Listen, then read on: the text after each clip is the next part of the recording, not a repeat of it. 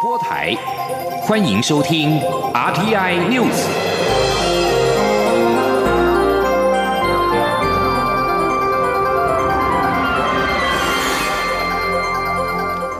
听众朋友您好，欢迎收听这节央广主播台提供给您的 RTI News，我是张顺祥。首先把新闻焦点关注到是香港，香港的反送中示威越演越烈。香港行政长官林郑月娥今天上午召开了记者会，她眼眶泛红的说：“过去这个星期发生的状况，让她很担心香港的法治受到了严重的伤害，大规模的破坏行动，攻击警署，甚至是。”警察宿舍瘫痪，香港国际机场，这些目无法纪的违法行为，损害了香港最重要的核心价值——法治。外籍媒体询问，在警方对地铁站发射催泪瓦斯的情况之下，如何让人民相信可以安全的生活呢？林郑月娥重申。警方所为都是为了维护香港七百万人的安全跟秩序，一切行为都有警方规范要遵守，不是包括他在内的任何个人可以干预跟影响。对于路透社记者再三的追问是否有撤回逃犯条例的自主权，林郑并没有正面的回答。针对香港警方十一号无差别暴力压制反送中示威。民间人权阵线宣布，将在十八号发起“止黑暴、治警乱”大游行。许多民众热烈的转传，希望这一次的合理非，也就是和平、理性、非暴力的游行，能够号召三百万人上街头，再创新高。立场新闻报道，这次游行定在十八号下午三点，从港岛的维多利亚公园出发，终点是遮打道行人专用区，主题是止黑暴、治警乱。而民政已经向警方递出了游行的申请，在今天十三号下午一点将会召开记者会来说明。香港的情势，国际也是相当的关注。美国国会参议院共和党领袖麦康奈十二号警告中国，对香港抗议民众采取任何暴力镇压行动，将完全令人无法接受。在此同时，美国总统川普政府官员则是呼吁各方要克制，避免暴力。这位要求匿名的官员说：“当不同的政治观点受到尊重，并且能够自由和平等的表达意见，社会就能够善尽服务。”美国敦促各方不要使用暴力。另外，在加拿大，总理杜鲁道十二号呼吁中国在回应香港民主示威的时候，必须非常的谨慎，并且关切示威者的合法要求。据加拿大外交部的统计，目前大概有三十万加拿大人在香港居住或者是工作，是加拿大人在亚洲地区的最大聚集地。香港反政府的示威活动升高。香港机场十二号取消所有起降航班，引发了关注。欧洲媒体多所报道，荷兰广播基金会的新闻网站便表示，这是香港连续第十周的抗议活动，目前看不到尽头。受到香港反送中示威警民冲突升级影响，香港国际机场昨天下午临时宣布关闭，限制起降到今天十三号的上午八点，逐渐的恢复运作。不过仍有流量的管制，因此台湾的华航跟华信今天取消十二个航班之外，长荣也宣布在香港机场开放航班申请起降之后，桃园往返香港的航班将在今天中午过后才能够恢复正常。桃园机场公司的副总经理但昭碧也在今天上午受访表示，昨天桃机总共四十个航班，今天则是有三十五个航班取消。除了四架货机之外，还有入境客机十五班，出境客机十六班，影响人数超过六千人。不过，预估航班在今天中午过后就会陆续的恢复正常。航空公司也会在今天将所有迟滞的旅客输运完毕。但毕昭说：“今天我们统计到目前为止，一共有三十五个航班会取消。我们预估总共受影响的人数大约是六千两百个人左右。嗯，在我们跟香港机场那边了解了状况之后，大概从今天中午的十二点开始，航班会陆续的恢复比较正常。航空公司也告诉我们，他们预计今天可以利用放大机型和增加座位数，来把迟滞的旅客在今天疏运完毕。继续关注的是南台湾的豪大雨相关的情形。台南豪雨造成多处道路跟地下道淹水，全市今天十三号停班停课。蔡总统也致电台南市长黄伟哲关心灾情。另外，黄伟哲也说明，全市停班停课是在审慎考量之下的决定。台南大雷雨不止带来了淹水，雷击也损及到供电的设备。台南的。营业处所台电统计呢，台南因为雷击有三千两百三十七户停电，集中在仁德区、归仁区跟七股区。而在屏东县，今天的清晨也是雷雨交加，全县雨量最高乡也就是春日乡，因为山区联络道路土石滑落，乡公所宣布十三号停班停课。屏东县的大雨陆续造成两万一千零二十四户停电。而在高雄市，今天清晨也是大雷雨，造成了冈山湖内区一带淹水，嘉定滨海路三段积水有半个轮胎深，警方紧急的封锁道路。弥陀以及永安区停电是三千七百三十三户。中南部地区清晨降下豪大雨，经济部水利署针对高雄市、彰化县、云林县、台南市发布了一级的淹水警戒。经济部的水灾紧急应变小组是二级开设。政治焦点：时代力量党主席邱显志昨天突然宣布辞去党主席一职，抛下了震撼弹。时代力量今天中午将召开决策委员会讨论相关议题。身兼决策委员会的时代力量党团的总召徐永明表示，今天的议程应该是以未留邱显志为主轴，希望他能够继续的领导实力，希望议程不要进入到改选。此外，劳动部将在明天召开今年的基本工资审议委员会。时代力量立委徐永明今天举行记者会，表示，基本工资的调涨是让劳工加薪最有效的政策工具，呼吁政府调升基本工资，同时也再度要求最低工资法应该紧速的立法，期办立法院的下个会期是最优先处理。请听记者郑玲的报道。基本工资审议委员会十四号将召开，外界关注薪资是否调涨。时代力量立委徐永明与实力中立区立委参选人林家伟十三号举行记者会，呼吁政府调高基本工资。林家伟指出，台湾长工时、低工资的情形有统计数据佐证，且政府过去推动加薪四法，对企业减税，劳工薪资仍然没有成长，因此调高基本工资是必要的政策工具。林家伟也提到，工商团体说调高。基本工资都是外籍劳工受贿，是错误迷思。事实上，领基本工资的本籍劳工有一百八十二万人，产业外劳只占百分之四十五。有三分之一的劳工其实是在领低于三万块的薪水，而这三万块的薪水里面，低于三万块的薪水里面有七十 percent 的人是四十五岁以下。这表示一件什么事情？年轻人的低薪困境是非常严重的。总这种反对调高基本工资的说法，其实就是在忽视年轻人的低薪困境。徐永明则说，最低工资法是蔡英文总统二零一六年提出的政见，时代力量二零一六年提出草案后，历经三任劳动部长，今年五月劳动部草案终于送入行政院会审议，但何时会出行政院，何时送立法院审议，担心会遥遥无期。我相信。已经有版本了，时代力量其实在三年前就提出来了。好，希望新的会期，结院会能送出来。立法院能好好审议。徐永明表示，时代力量的最低工资法版本就是根据劳工个人生活费加上需要抚养的一点一六就养比算出两万九千元。他提到，几天前国营事业年终奖金拍板，最高每人可领三十万，希望政府不要对基本工资斤斤计较，调高基本工资，保障劳工权益。央广记者郑玲采访报道。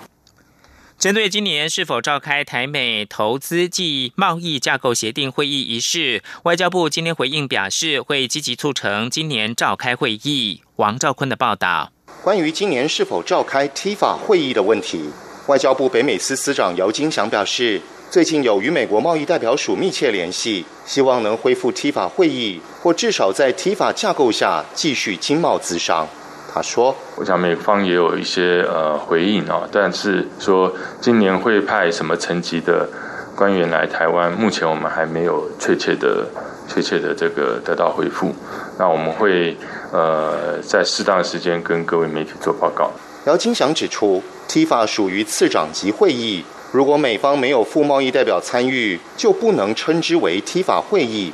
不过，双方在 TIFA 架构下都有不同层级的官员进行咨商，所以过去两年来，双方的咨商并未中断。另一方面，媒体报道指部分美方人士、台湾民间团体与个人在推动我驻美代表处更名。姚金祥表示，感谢有些美国友人与民间团体积极促成此事。而站在政府的立场，很多事情我们都在积极推动。只要能够适切、确实反映目前台美友好紧密关系的作为，政府都有在推动。只是基于我与美方默契，很多事情是在低调进行。中央广播电台记者王兆坤台北采访报道。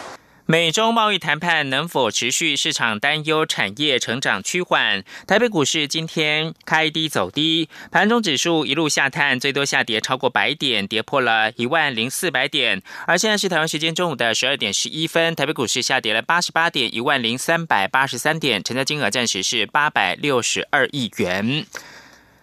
德国经济研究院公布最新的全球经济气候指标，并且看淡台湾的经济前景。不过，台中院跟中经院的学者今天都持不同看法。台中院的院长吴在义强调，全年保二没问题。谢嘉欣报道。德国伊否经济研究院第三季全球经济气候指标指出，因主要国家贸易情势紧张，对全球经济产生相当不利的负面影响，使得成长动能转趋保守。而台湾方面，经济现况评价续成坏，对未来半年的预测也下修至持平。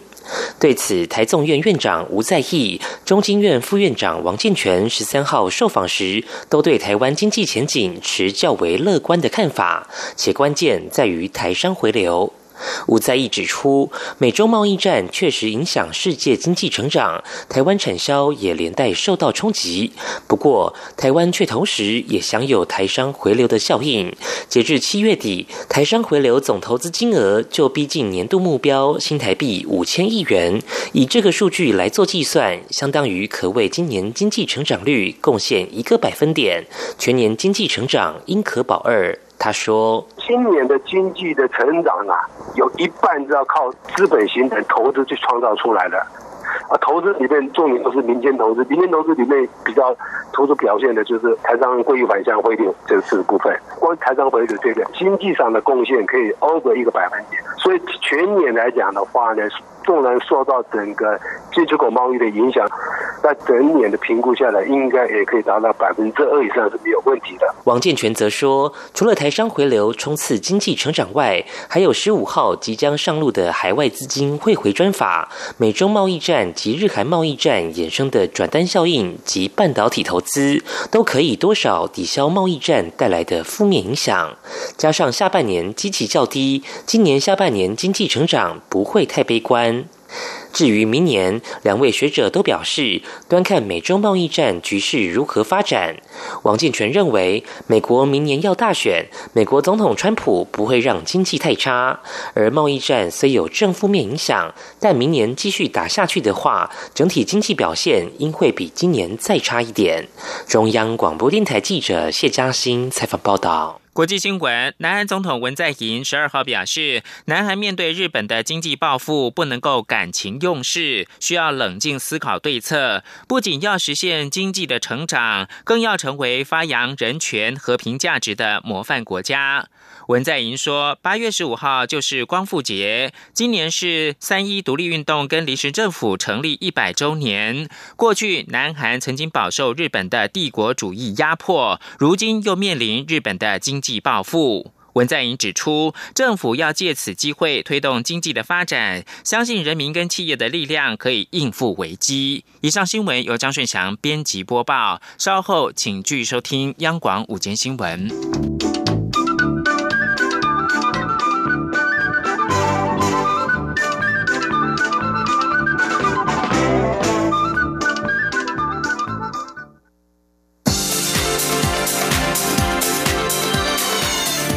是中央广播电台台湾之音，欢迎继续收听新闻。欢迎继续收听新闻，我是陈怡君。香港反送中的示威，民众与警方冲突越演越烈，而台湾民众也相当关注香港情势的发展。行政院长苏贞昌今天表示，对于香港近日因为抗争而出现的流血事件感到痛心。他呼吁香港政府应该回应人民的诉求，让事情得以解决。苏贞昌也说，他认为台湾作为邻居，应该要关心香港，同时也呼吁国人要团结守护主权，捍卫得来不易的民主与自由。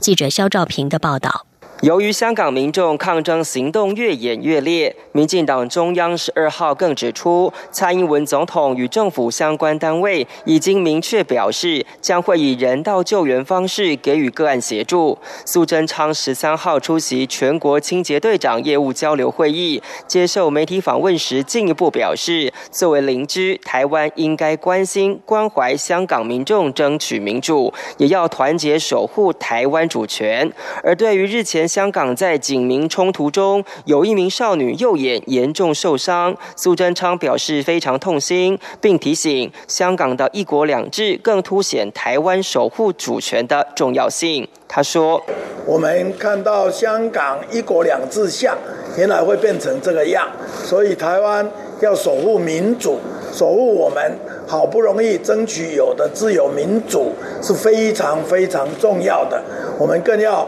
团结一起，一方面关心香港，啊，给予必要的各方面关怀；一方面我们要守护台湾的主权。跟自由民主，才不会像香港那样。有媒体追问，香港吃辣椒机场一度关闭，政府是否有启动沙盘推演？苏贞昌表示，香港民众持续超过两个月的抗争，显示香港政府已经是民心向背。他呼吁香港政府应回应人民诉求，才能解决问题。他说：“失去人民支持的政府是站不住脚的。”所以我们还是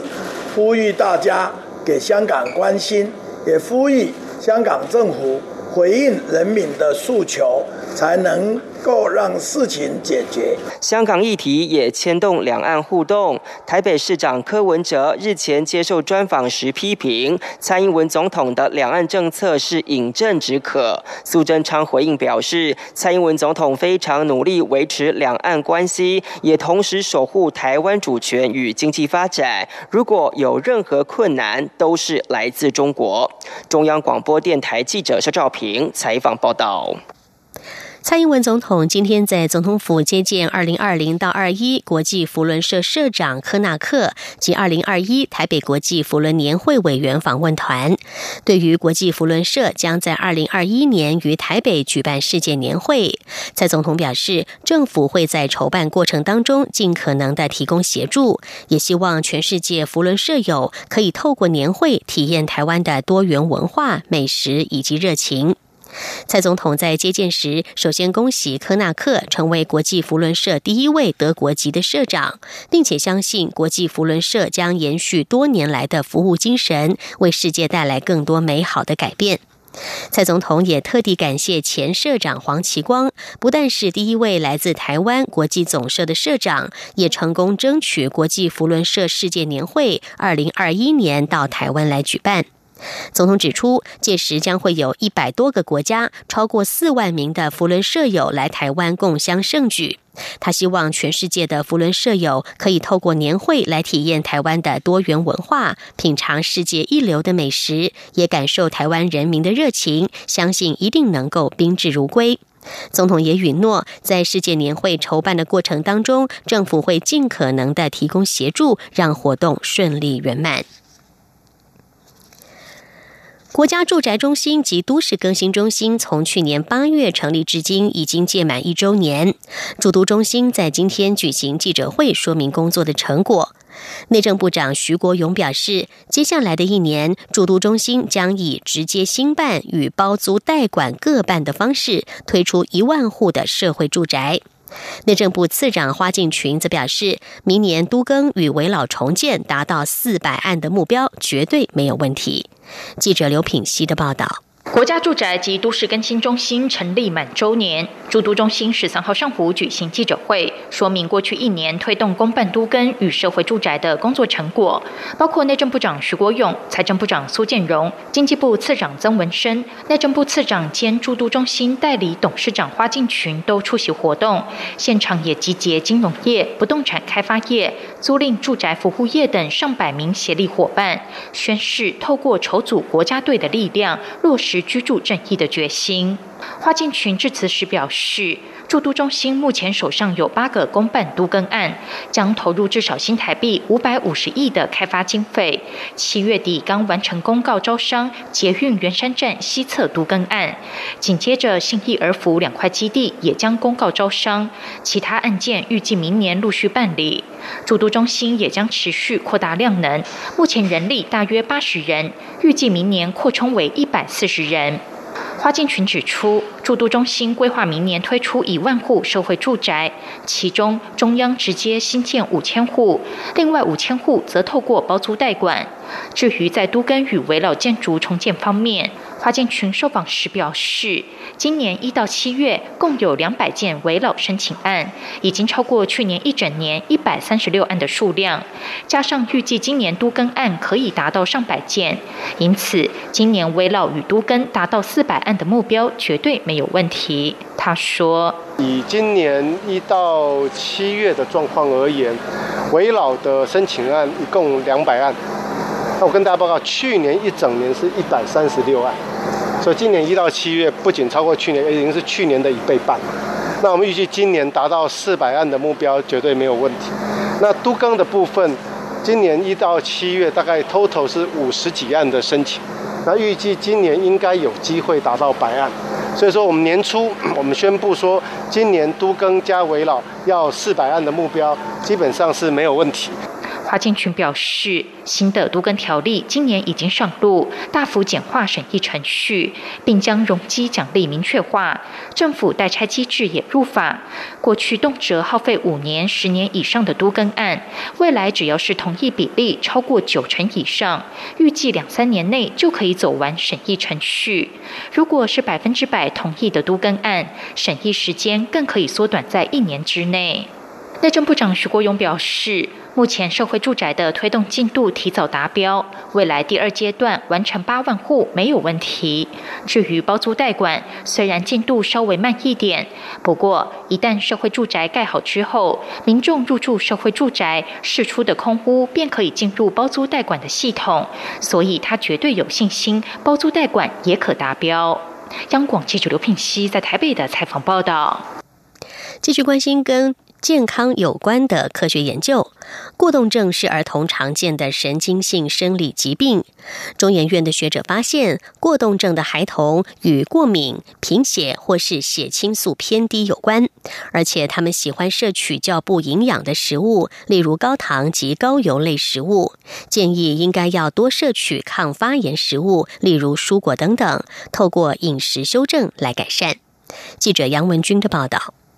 中研院指出，注意力缺陷过动症 （ADHD） 是儿童常见的神经生理疾病，在台湾的盛行率达百分之五以上。中研院生物医学科学研究所特聘研究员潘文涵指出，他们找出 ADHD 在临床上的四个风险因子，包括贫血、血清素偏低，以及跟过敏发炎有关的嗜酸性粒细胞与高免疫球蛋白。结果发现，同时罹患两种以上过敏症状，如鼻炎、湿疹、气喘等的学童，得到 ADHD 的风险为没有过敏学童的二到三倍；而四个风险因子数值皆异常者，罹患 ADHD 的几率则为六到七倍。为了探讨 ADHD 与学童生活形态的关联，潘文涵更从大台北地区三十一所小学招募两百一十六名 ADHD 的病童和两百一十六名非病童。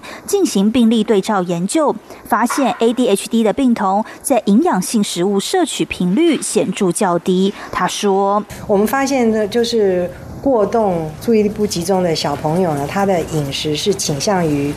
各种呃营养性的食物不足，包含蔬菜、水果以及呃蛋白质。这蛋白质包含了奶类、肉类跟鱼类、豆类都不太够。潘文涵建议过动儿的父母应该了解孩子是否具有过敏体质及贫血问题，若能先解决，对于改善过动症将有帮助。同时，可以让孩子多食用抗发炎且营养素丰富的饮食，如蔬菜、水果、全谷类、核果、优质蛋白质食物，避免烧烤、油炸食物、甜食等，也有助于改善过敏或控制 ADHD。中央广播电台记者杨文君台北采访报道。国际消息，知情人士在十二号表示，美国总统川普正在考虑由北韩政策特别代表毕根接任驻俄罗斯大使。美国国务院上周表示，上任两年的美国驻莫斯科大使洪博培预定在十月卸任。在此同时，美国经媒体的报道，洪博培考虑回国竞选犹他州州长。新闻网站 Vox News 九号引述两名清楚华府内部商议的消息人士说，毕根是川普可能的莫斯科大使人选。一名知情人士也证实，毕根的名字在考虑当中。当被问到这项报道时，毕根并没有立即的做出回应。而一旦身为俄国通的毕根接下驻俄大使的位置，川普的优先政策之一，也就是美国致力重启会谈、说服北韩扬弃核武的努力，也将会因为毕根的离开而出现漏洞。根据发现社报道，在一部有关一名镇暴警察在一场要求自由选举的抗议活动里殴打一名女子腹部的影片在网络上疯传之后，俄罗斯内政部在十二号对此展开了调查。该部影片显示，一名年轻女子被四名身穿防暴装备、面戴口罩的警察拉着，其中一名警察毫无缘由的殴打她的腹部。影片有超过三十六万的点阅次数，相关影像在媒体与社交平台上曝光，引发众怒。这名二十六岁的女子达里亚在接受独立新闻网采访的时候指出，她因为抗议一名身障男性被警方拘留而被警方拖走，甚至是殴打。她说，她随后与其他被捕的人一起被带到了警察局，在被警告并且获得释放之前，她有好几个小时没有办法接触律师。俄国内政部对此表示，已经对此案展开了内部调查，并且承诺那些犯过失的人将必须承担责任。由于俄罗斯政府做出阻挡反对派候选人竞选莫斯科市议会的决定，引发了一连串的抗议活动。这些活动也是俄罗斯总统普廷自从二零一二年返回克里姆林宫以来规模最大的示威抗议。阿根廷十一号举行了总统大选的预选，反对党候选人艾伯托得票率大幅领先，要寻求连任的总统马克里，这让金融市场为之震撼，也导致阿根廷披索汇价和股市暴跌。但是，阿根廷总统马克里十二号仍然誓言他会赢得第二个任期。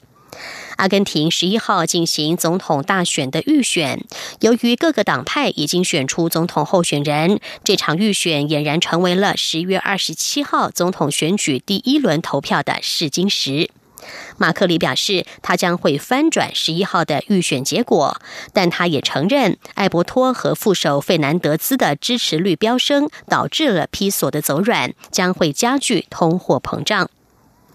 对于阿根廷中间偏右的总统马克里周末的总统预选落败之后，巴西总统波索纳洛在十二号提出警告，阿根廷恐怕会出现外逃潮。有着“巴西川普”称号的波索纳洛，把艾伯托的竞选搭档前总统费南德兹类比为委内瑞拉社会主义总统马杜洛和古巴的卡斯楚。